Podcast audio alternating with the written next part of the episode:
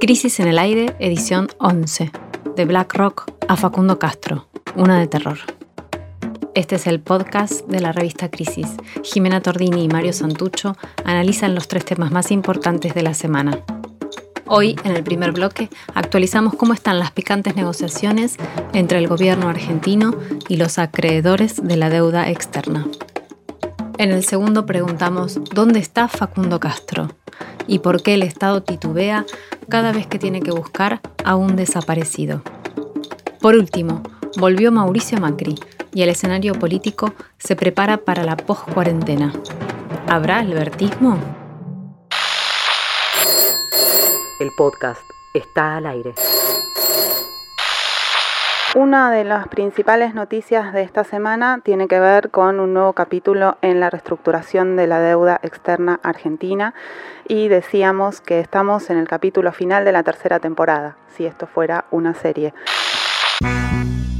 Como es sabido, eh, el gobierno de Mauricio Macri nos endeudó de una manera completamente irresponsable y dejó al país en un virtual default ¿Qué quiere decir eso? ¿Qué quiere decir estar en un virtual default? Bueno, básicamente dos cuestiones. Que Argentina no está pudiendo cumplir con los pagos a los que se comprometió y que por lo tanto nadie va a prestarle más dinero al país, así que no tenemos crédito para desarrollar la economía, lo cual es grave siempre y en este contexto parece serlo mucho más. Desde su llegada a la presidencia de la República, tanto Alberto Fernández como su ministro de Economía, Martín Guzmán, dijeron que hasta que no llegáramos a un arreglo con los acreedores no iba a ser posible poner en marcha un plan económico de reconstrucción del país. Guzmán presentó la primera oferta el 20 de abril y en esa oportunidad dijo que no íbamos a modificarla porque era la única propuesta sustentable. Bueno, sin embargo, el último lunes de la semana, la semana que pasó, el ministro presentó una nueva oferta. Para saber cuánto concedimos hasta el momento, entre, esas dos, entre esos dos momentos que situábamos recién, hablamos con Pablo Nemiña. Pablo Nemiña es sociólogo, investigador en Flaxo, autor del libro Neoliberalismo y Desendeudamiento, la relación Argentina-FMI, y nos explicó esto que vamos a escuchar ahora.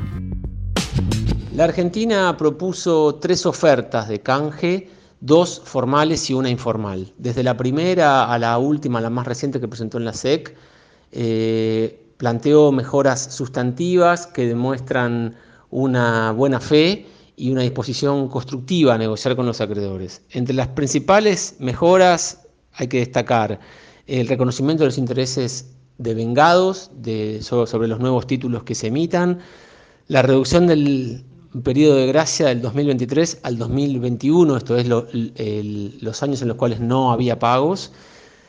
La reducción de la quita promedio en el capital del 5 al nada más del 2%, un aumento del cupón de intereses promedio del 2,9 al 3,5 promedio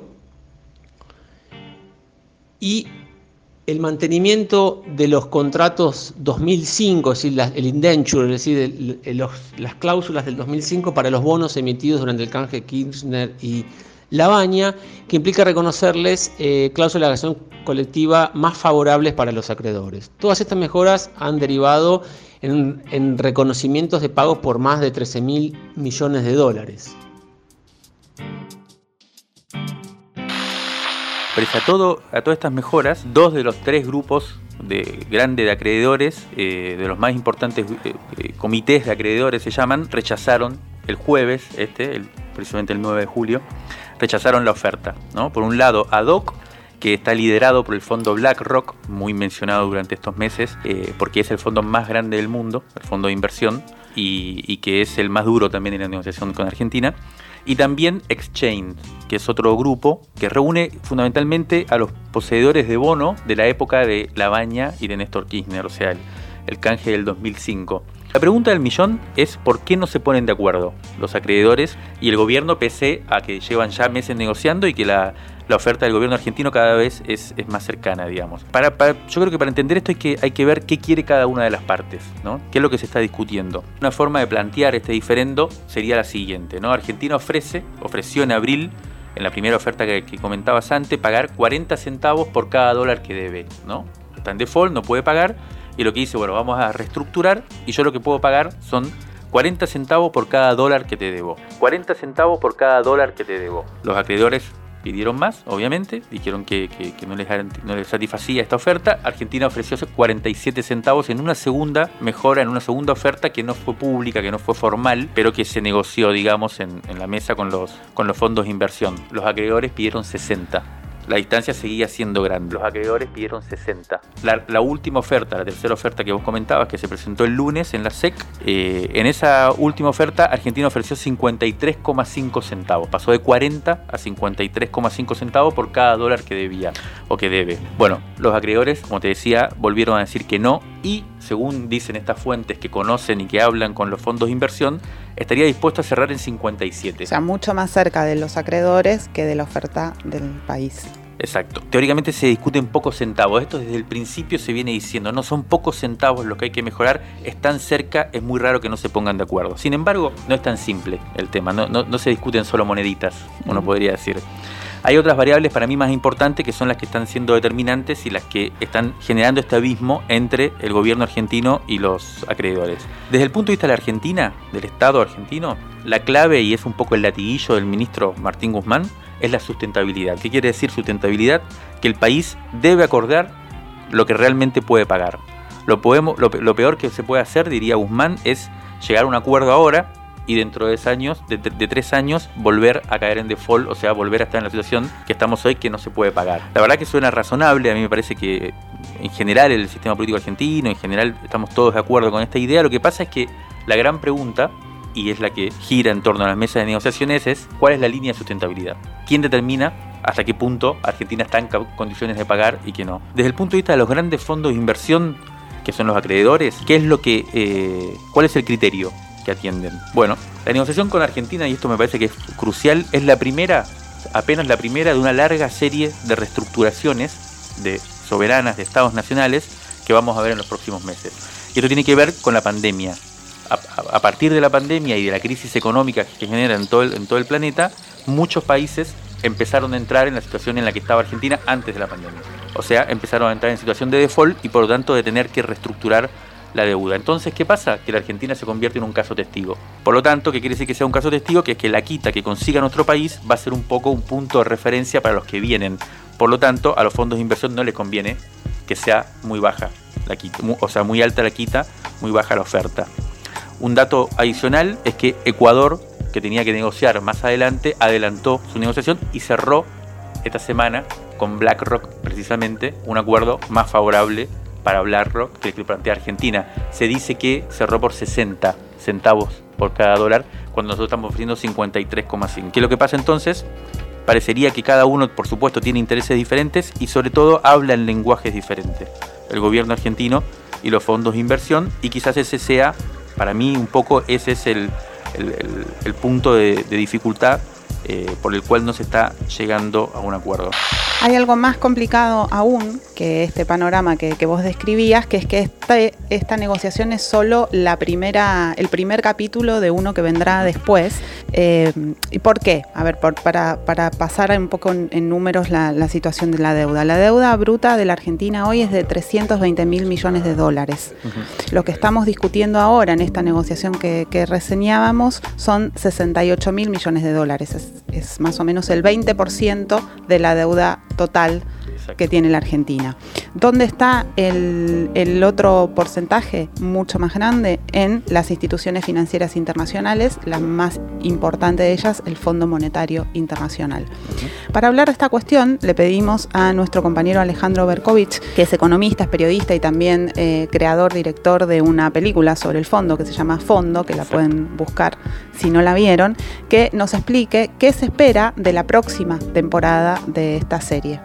Una vez que el gobierno termine de negociar a fin de mes con los acreedores privados, eh, va a empezar la discusión más larga y más eh, determinante que es con el Fondo Monetario. El Fondo Monetario hasta ahora viene mostrándose como un aliado de Argentina eh, porque procura que los acreedores privados se, hagan cargo del costo de haberle prestado a una Argentina inviable y, con deuda insostenible. Eso para el Fondo Monetario es un asunto no solamente de, riesgo moral para evitar que le presten siempre los fondos a, países eh, en problemas y tener que salir a rescatarlo, eh, sino que también es una, es una forma de, relacionarse con el poder financiero eh, que en muchos sentidos es, más poderoso que, que el propio G7 que, encarna el fondo. El, el, fondo ahí tiene una relación ambivalente, ha intervenido en algunas renegociaciones de deuda para exigir más superávit fiscal y más compromiso de pago a los acreedores y en otras ha intervenido en este sentido, eh, siempre guiado por la conveniencia geopolítica de, sus mandantes, que son los que están en el directorio. En este caso, el, bloque de acreedores tiene a la cabeza a Larry Fink, que es el, jefe de BlackRock, eh, que ahora está volviendo a sonar como un potencial secretario del Tesoro en un eventual gobierno demócrata y sabemos que Biden está 10 puntos arriba de, de Trump en las últimas encuestas de las elecciones de fin de año. Así que esa ambivalencia va a seguir jugando, eh, pero la gran pregunta es si el Fondo Monetario no va a cambiar su actitud en pocas semanas, cuando empiece la negociación por los 44 mil millones de dólares que dejó Macri eh, de deuda privilegiada con el fondo, porque esta deuda no puede ser por estatuto del fondo sujeto a quitas, y en cambio es, eh, puede ser objeto de una renegociación, eh, pero donde entran a jugar otro problema que son las condicionalidades.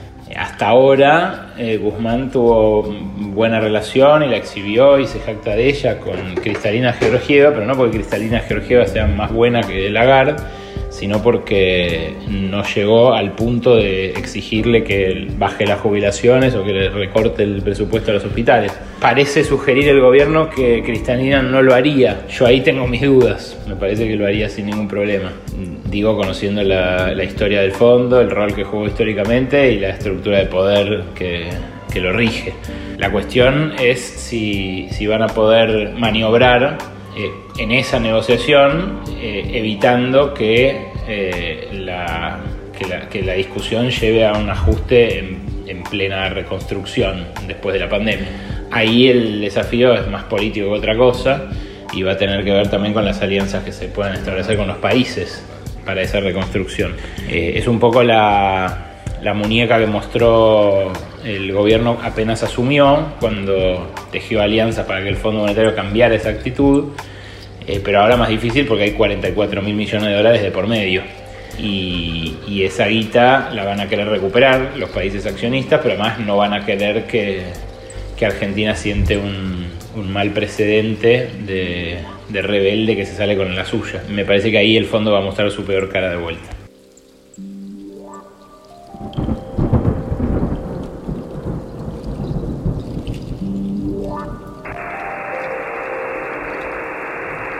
Van a querer que, Argentina siente un, mal precedente de, rebelde que se sale con la suya. rebelde que se sale con la suya. Rebelde que se sale con la suya.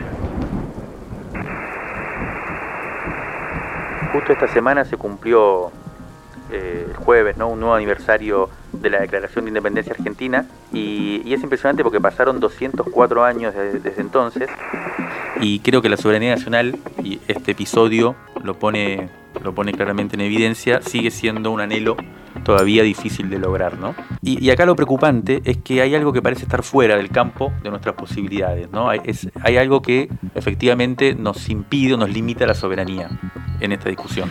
y es la imposibilidad de desconocer eh, esta deuda.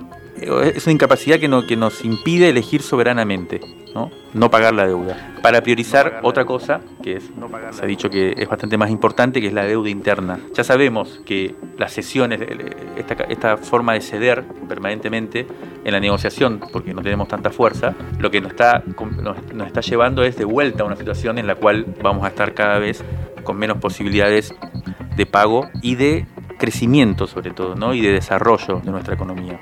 Pero el, tema más de fondo no es solo que es éticamente incómodo, como decía, y económicamente inviable, sino que además es la que esta imposibilidad de decidir no pagar es la que nos pone en una posición de debilidad, en la que no nos queda otra cosa que seguir cediendo e hipotecando el futuro. O sea, eso, esa misma imposibilidad de definir es la que nos pone débiles.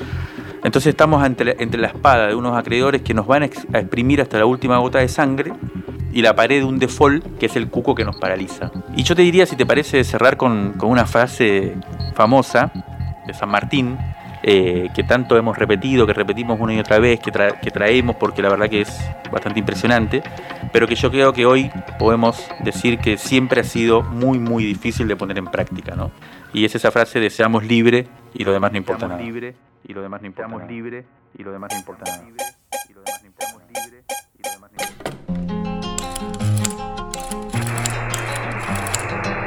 Crisis en el aire. Análisis político en movimiento. a la conversación.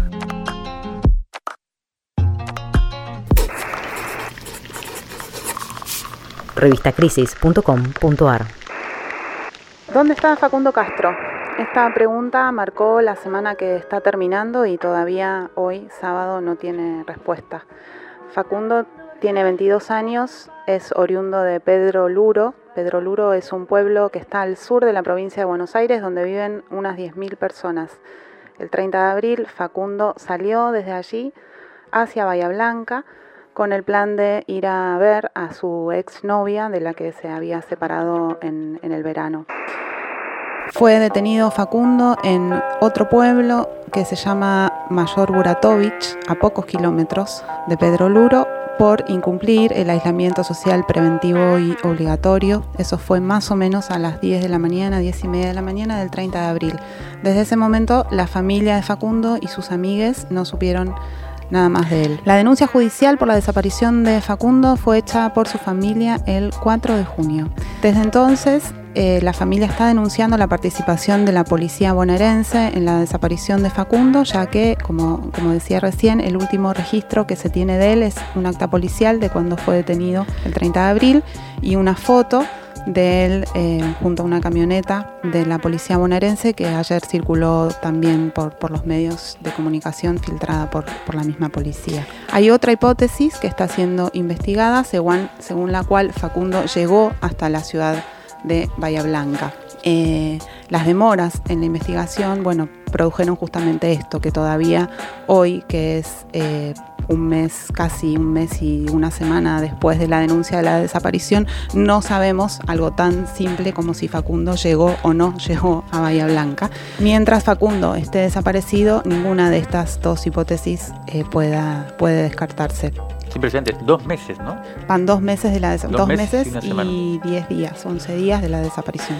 Bueno, cuando armábamos este programa nos preguntábamos cómo, cómo se está viviendo esta situación en Pedro Luro, el pueblo desde el, que, desde el que partió Facundo, una ciudad que está alejada de los centros donde están los medios de comunicación y más aún ahora porque no, los medios tampoco pueden llegar hasta allí. Y encontramos en Pedro Luro a un colega periodista, Cristóbal Barber, que amablemente nos mandó un, reporte desde el pueblo, desde allí, eh, sobre cómo, está, cómo se está viviendo en la comunidad la desaparición de Facundo. Tengan ustedes muy buenos días. Cristóbal Barber informando desde Pedro Luro Sur de la provincia de Buenos Aires, localidad en la cual ha visto crecer a Facundo Castro Astudillo, este joven de 22 años que lleva hasta el día de hoy 72 días desaparecido, sin tener información fehaciente, oficial o comprobable del el paradero ni la situación en la que se encuentra Facundo. Facundo es un joven de la localidad de Pedro Luro, en el cual su familia está compuesta por su mamá, quien es la que lleva adelante las riendas de, esta familia junto a Facundo y, a sus hermanos. Su madre trabaja en una estación de servicio de aquí de la localidad de Pedro Luro. Eh, Facundo es un joven con, muchos amigos en nuestra localidad. Muy activo con las redes sociales, eh, redes sociales que no han emitido información desde el día de su desaparición, ¿no? Eso es lo que llama mucho la atención, que tampoco se ha contactado a través de las redes sociales las cuales administraba, no se contactó ni con sus amigos, no se contactó de nuevo con su familia y la verdad no se sabe nada del paradero hasta el momento. Eh, en estos últimos días, las últimas horas, sabemos muy bien que la justicia eh, provincial se ha apartado del, del caso de la investigación de, Facundo y ha llevado adelante, empieza a llevar adelante las riendas la justicia federal. Justicia federal en el cual específicamente el miércoles ha allanado la subestación policial de Mayor Buratovich, ha llevado libro de registros, eh, ha sacado para investigar a dos móviles eh, policiales, cuatro teléfonos celulares del personal de servicio que se encontraba ese día, con el objetivo de recabar información importante para la causa y para tratar de esclarecer qué fue lo que pasó con Facundo Castro. ¿Dónde se encuentra Facundo Castro hasta el día de hoy? Es una incertidumbre. Una incertidumbre que preocupa y ocupa mucho a nuestra comunidad, ya que hoy sábado, a partir de la hora 14.30, va a haber una movilización, una marcha pacífica eh, de, vecinos autoconvocados, eh, algunos caminando, otros en vehículo tocando bocina, con el objetivo de que se trate de esclarecer y que se sepa lo antes posible dónde está Facundo Castro y qué fue lo que le pasó. Es lo que nos preguntamos todos. Esperemos que en las próximas horas, con el análisis eh, y las pericias que realice la justicia federal a los objetos secuestrados, pueda ir clarificando y así armar una, una hipótesis de, la situación. Pero aquí lo importante es encontrar con vida a Facundo Castro, este joven de la localidad de Pedro Luro, que mantiene en vilo a toda una comunidad. Dos meses y, una semana, como decíamos, decíamos, antes, y diez días sin que aparezca Facundo. Eh, esta tarde vamos a estar atentos a la, a la marcha que anunciaba Cristóbal Barber que se va a realizar allá en el pueblo. Y tenemos que hablar de la hipótesis de una responsabilidad policial que, ha crecido como causa posible ¿no? de la desaparición durante esta semana y que está lejos de ser demostrada, ¿no? O sea, no, no, es. Eh, los indicios no son terminantes, pero vamos a insistir en esta, en esta hipótesis por un elemento central y es que la violencia policial eh, sigue incrementándose, ¿no? Durante la cuarentena eh, no, ha menguado, no, se ha reducido este fenómeno y aún así no parece estar en la agenda de prioridades de quienes hoy gobiernan. En este caso, la acusada es la policía bonaerense. Antes de menguar parece lo contrario, ¿no? Las situaciones se repiten en todo el país, eh, con hechos muy graves de detención violentas y muertes causadas por integrantes de las fuerzas de seguridad.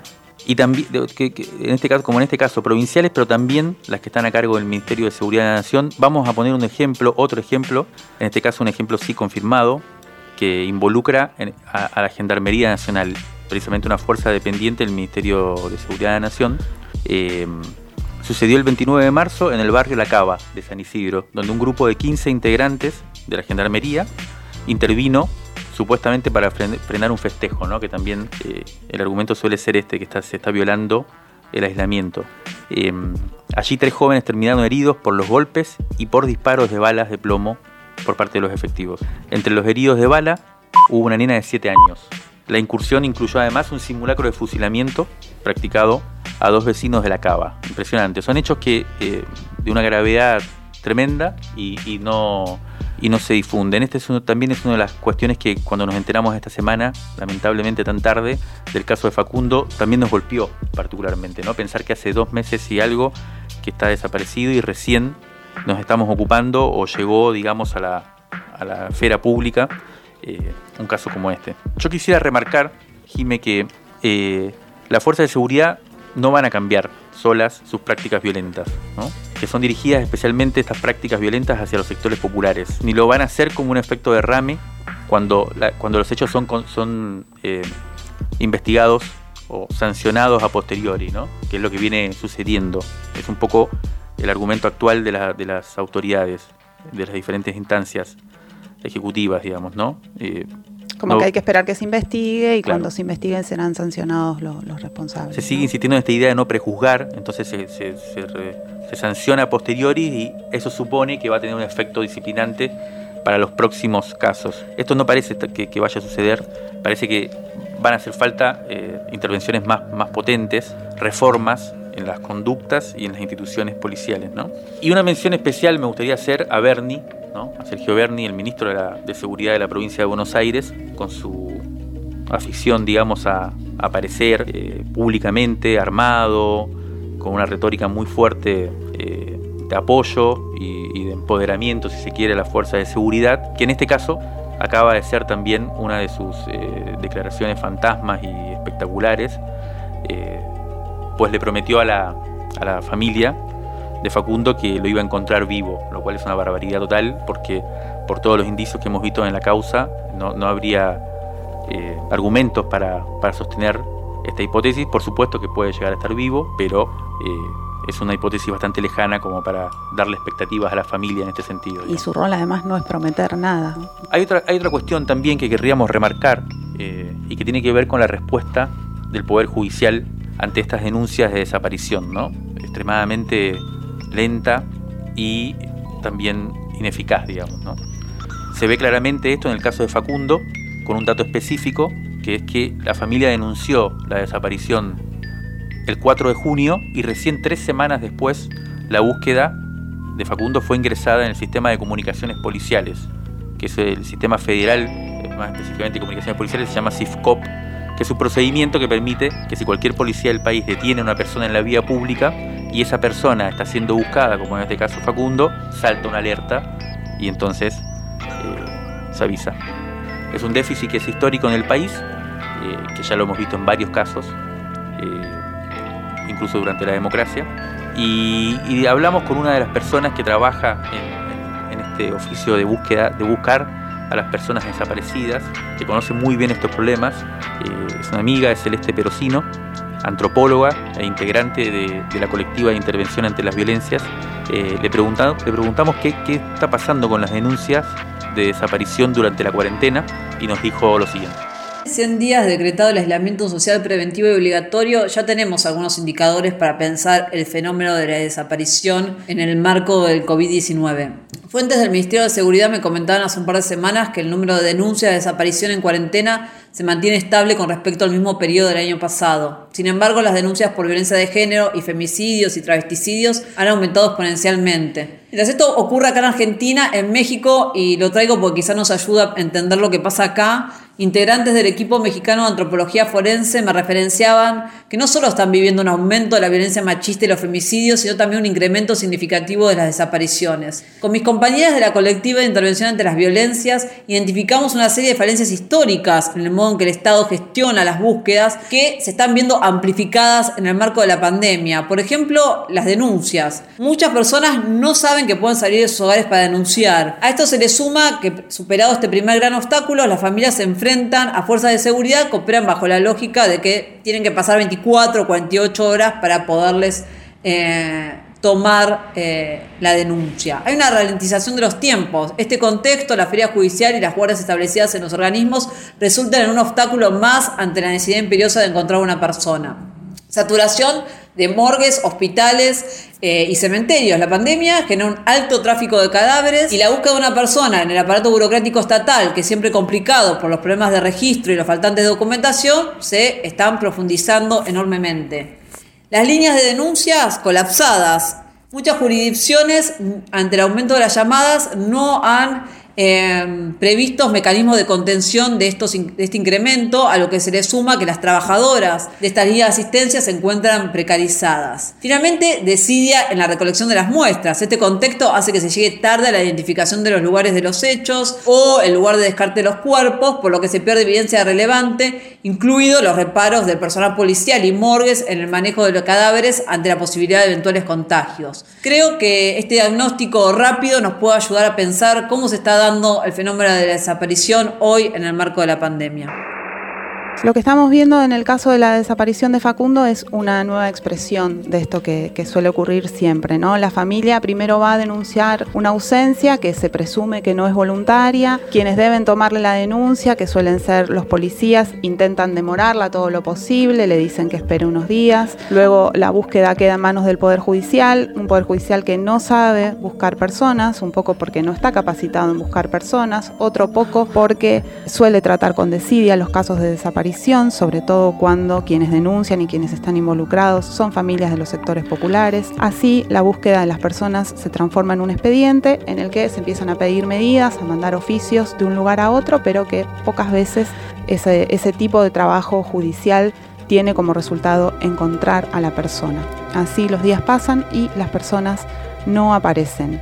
Y en el curso, además de esa desesperación, lo que suele ocurrir es que estas familias, estas personas suelen ser maltratadas y ninguneadas tanto por los funcionarios judiciales como por los policías.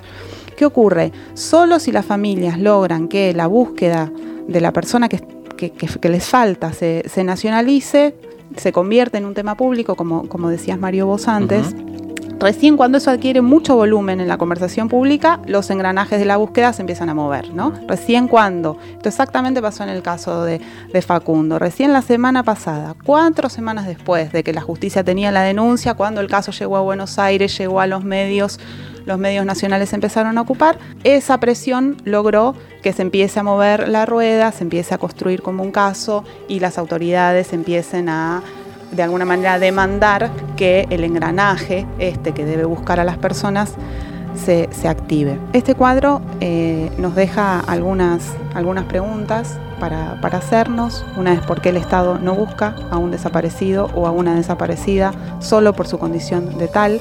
Es decir, por qué la desaparición de una persona solo se vuelve un tema que merece atención luego de un esfuerzo enorme para construirlo como un caso político.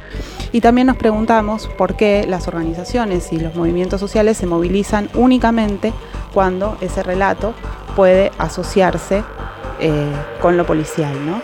¿Por qué a Facundo Castro lo estamos buscando recién hoy? ¿Por qué recién hoy, después de dos meses, nos estamos preguntando dónde está Facundo Castro?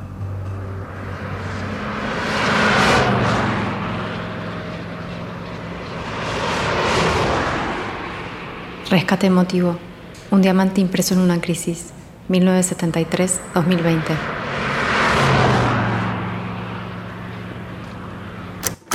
Crisis 24. Abril de 1975. La joven poeta Diana Velesi sale de mochilera en 1969, dispuesta a recorrer América. Años después, desde su domicilio transitorio en Nueva York, comparte sus experiencias como obrera en una fábrica metalúrgica. Esto cuenta en la crónica publicada. Los vestidos de colores, la risa que puedo escuchar todavía, los pies hinchados, los cuchicheos, las maldiciones.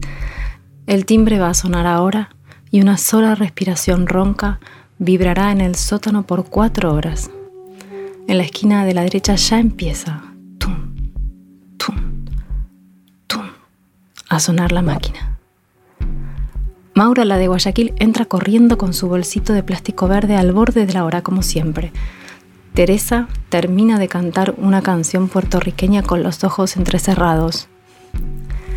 Anita, que en este momento siempre se sonreía, sentada sobre las cajas, arqueando un poco su hermosa cabeza africana, Anita ya no me mira, no me guiña un ojo, porque ayer la echaron de la fábrica y está de nuevo sin trabajo. Dinola pasa por el pasillo hablando sola con su profundo acento de Luisiana. Me mira y me regala una naranja, brillosita como el sol. Hermosas somos. 200 mujeres fuertes haciéndonos el día todo el día. Diana Velesi es poeta y escritora feminista. En sus derivas como mochilera durante más de seis años en los 70, llegó a Estados Unidos en donde aprendió inglés rodeada de obreras negras afroamericanas y latinas. Aquella nota de que, que salió publicada en Crisis hace tantos años, ya una vida entera. Y sin embargo recuerdo la naranja brillosita de Dinola como si todavía entrara como si todavía entrara el sol en el sótano de la fábrica metalúrgica, o la cabeza africana de Anita tan hermosa, ¿qué habrá sido de Anita y de Dinola y de todas las mujeres que me acompañaron durante aquel año en la fábrica? También me acuerdo de Juancito Helma recibiendo esta nota y decidiendo publicarla en Crisis. Y ahí lo conocí y desde entonces fuimos Fuimos amigos hasta su muerte. Esas son como las dos cosas que aparecen más fuertemente en mí. Aquellos días de fuego y de oscuridad en la fábrica y esas caras hermosas de esas 200 mujeres que me acompañaban y la cara de Juancito diciéndome que le había gustado mucho la nota. Y ya no sé, no sé de qué más hablarte. Creo que lo voy a cortar acá. Un beso y muchas gracias. Hay un refrán que dice, dicen que el que se va sin que lo echen vuelve sin que lo llamen y ahora nos vamos a preguntar, ¿y el que se va porque lo echan, por qué vuelve? ¿No? Porque volvió Macri esta semana. ¿Qué pasó?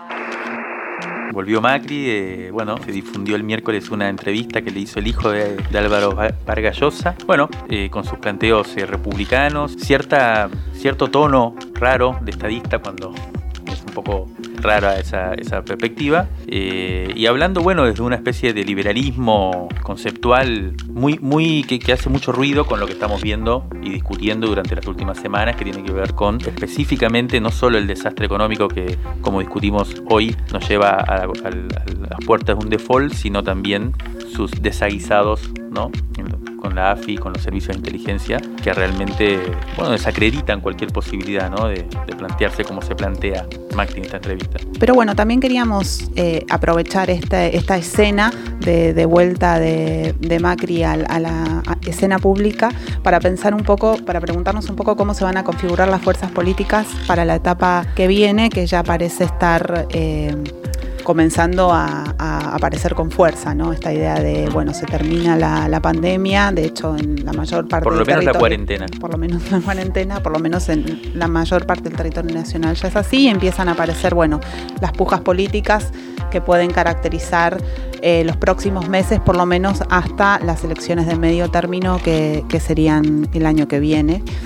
Y, bueno, ¿cómo está el albertismo entonces? Bueno, hay una cosa que a mí me parece que estaría interesante poner en juego que tiene que ver con algo así como una especie de renuncia por parte de Alberto Fernández a construir su propia corriente política, si se quiere, ¿no? El albertismo. ¿Y eso entonces qué, qué es lo que significa? Bueno, significa dos cosas para mí. Por un lado, aparece eh, ya, empieza a aparecer incluso en el discurso del 9 de julio, ¿no? del jueves a la mañana, eh, del marco de la fecha patria por parte de Alberto Fernández, de vuelta una convocatoria a cierta idea de transversalidad, pero que se empieza, según los diarios de hoy, de ayer, se empie empieza, vuelve a aparecer una idea para la post-cuarentena que ya venía siendo parte del repertorio del gobierno en la prepandemia, ¿no? Que es esta idea de una especie de acuerdo social. La concertación. Exactamente, una especie de unidad nacional, pero en donde no se interpela tanto a los sectores políticos, no es tanto un acuerdo de partidos, sino que es un acuerdo con ciertas instituciones eh, de la sociedad, eh, lo que algunos llaman corporaciones, eh, pero donde tienen mucha fuerza los empresarios a través de la UIA y de otras cámaras empresarias, aparece el movimiento obrero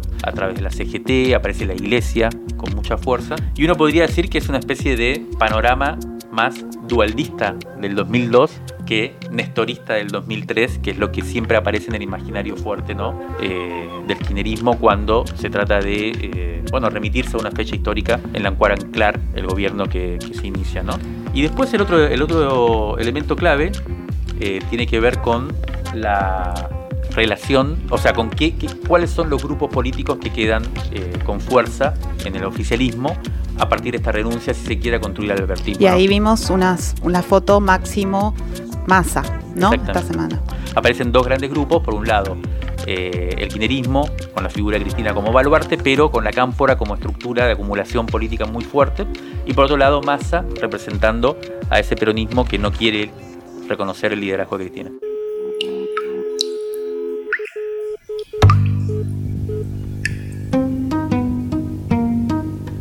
El aire, el aire, está en, el aire está en crisis.